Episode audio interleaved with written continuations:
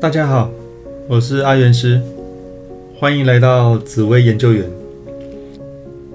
这个单元要试着用紫微斗数的角度来介绍一些家喻户晓的名人，让大家有不同的感受。先来看看今天要介绍的名人吧。今天要介绍的是强尼戴普 （Johnny Depp）。本身有着印第安人的血统，大多数人对他的第一个有印象的电影，应该都是《剪刀手爱德华》，当时非常的火红。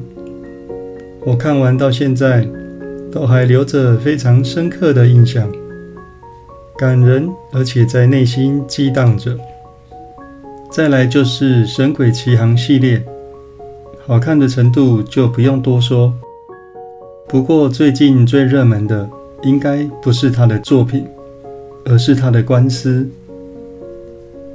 强尼戴普的命盘格局，这个命主的命宫有廉贞、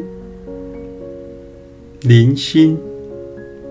廉贞让命主聪明内敛，也多才多艺，但真的要表现自己或与人竞争的时候，也能勇于面对挑战，让命主呈现有勇有谋的特质。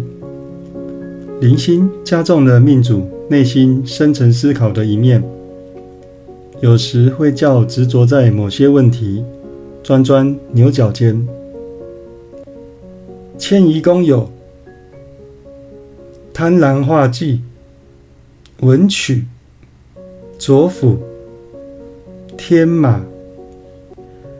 贪婪化忌让命主在外面成为众所瞩目的焦点，交际应酬得宜，但桃花是非会比较多，需要特别的注意。文曲给人多才多艺，而且口才很好的感觉。左辅让命主在外面容易遇到许多帮手，做任何事情都有人相助。天马让命主在外面表现出精力充沛的感觉。官禄宫有武曲、天府、文昌、右弼。武曲让命主在工作上很拼命，工作总是付出全力。天府让命主在工作上懂得用头脑。也给人聪明且领悟力很高的感觉，表现一直是很够水准又高度稳定，给人很放心的感觉。文昌让命主更有智慧，右臂让命主在工作上总有很多帮手帮忙。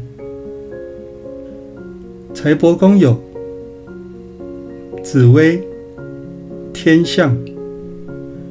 只为让命主进财多又大，长官长辈也总会特别的帮忙，力道非常的足够。天象让命主可以有多份进财的机会，收入变得很多元又顺利。夫妻宫有七煞、禄存。七杀让命主喜欢有主见且独立的对象，事业上也要有自己的一片天。禄存让对象有理财观念，懂得量入为出，也会存钱。强尼戴普的作品，一九八四年二十二岁的时候，荧幕处女作为半夜鬼上床。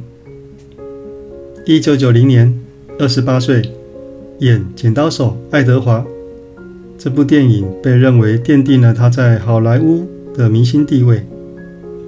一九九九年，三十七岁，演《断头谷》。二零零三年，四十一岁，演《神鬼奇航》第一集。影片获得了影评人的好评，商业上更有着出人意料的成功。全球票房超过六点五四亿美元。二零零六年，四十四岁，演《神鬼奇航》第二集，影片创下了多项票房纪录，包括以最快速度达到一亿美元全球票房的电影。二零零七年，四十五岁，《神鬼奇航》第三集，电影在票房上非常成功。是二零零七年的票房冠军，全球收入超过九点六三亿美元。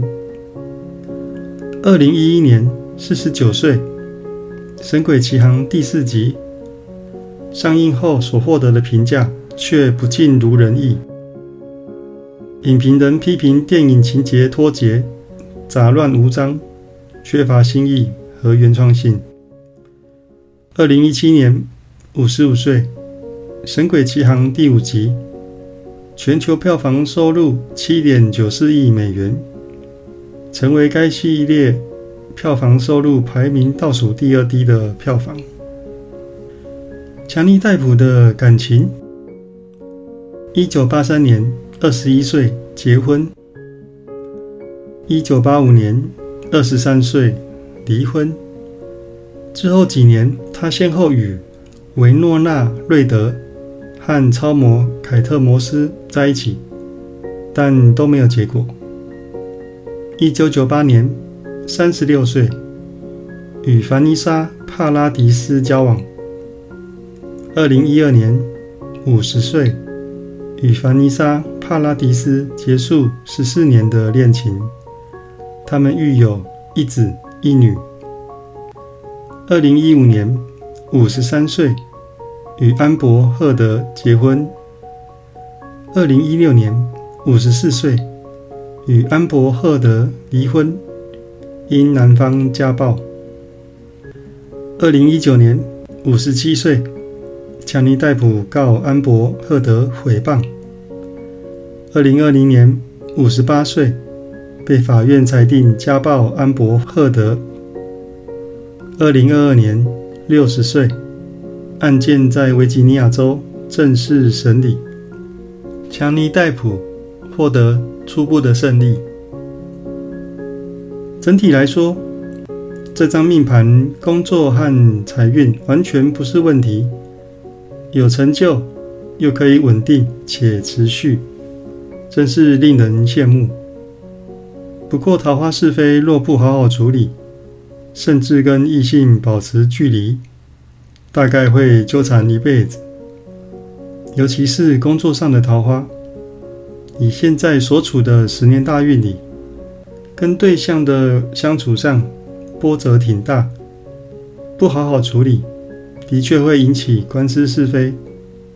这时遇到的对象情绪起伏也很大，固执也难沟通。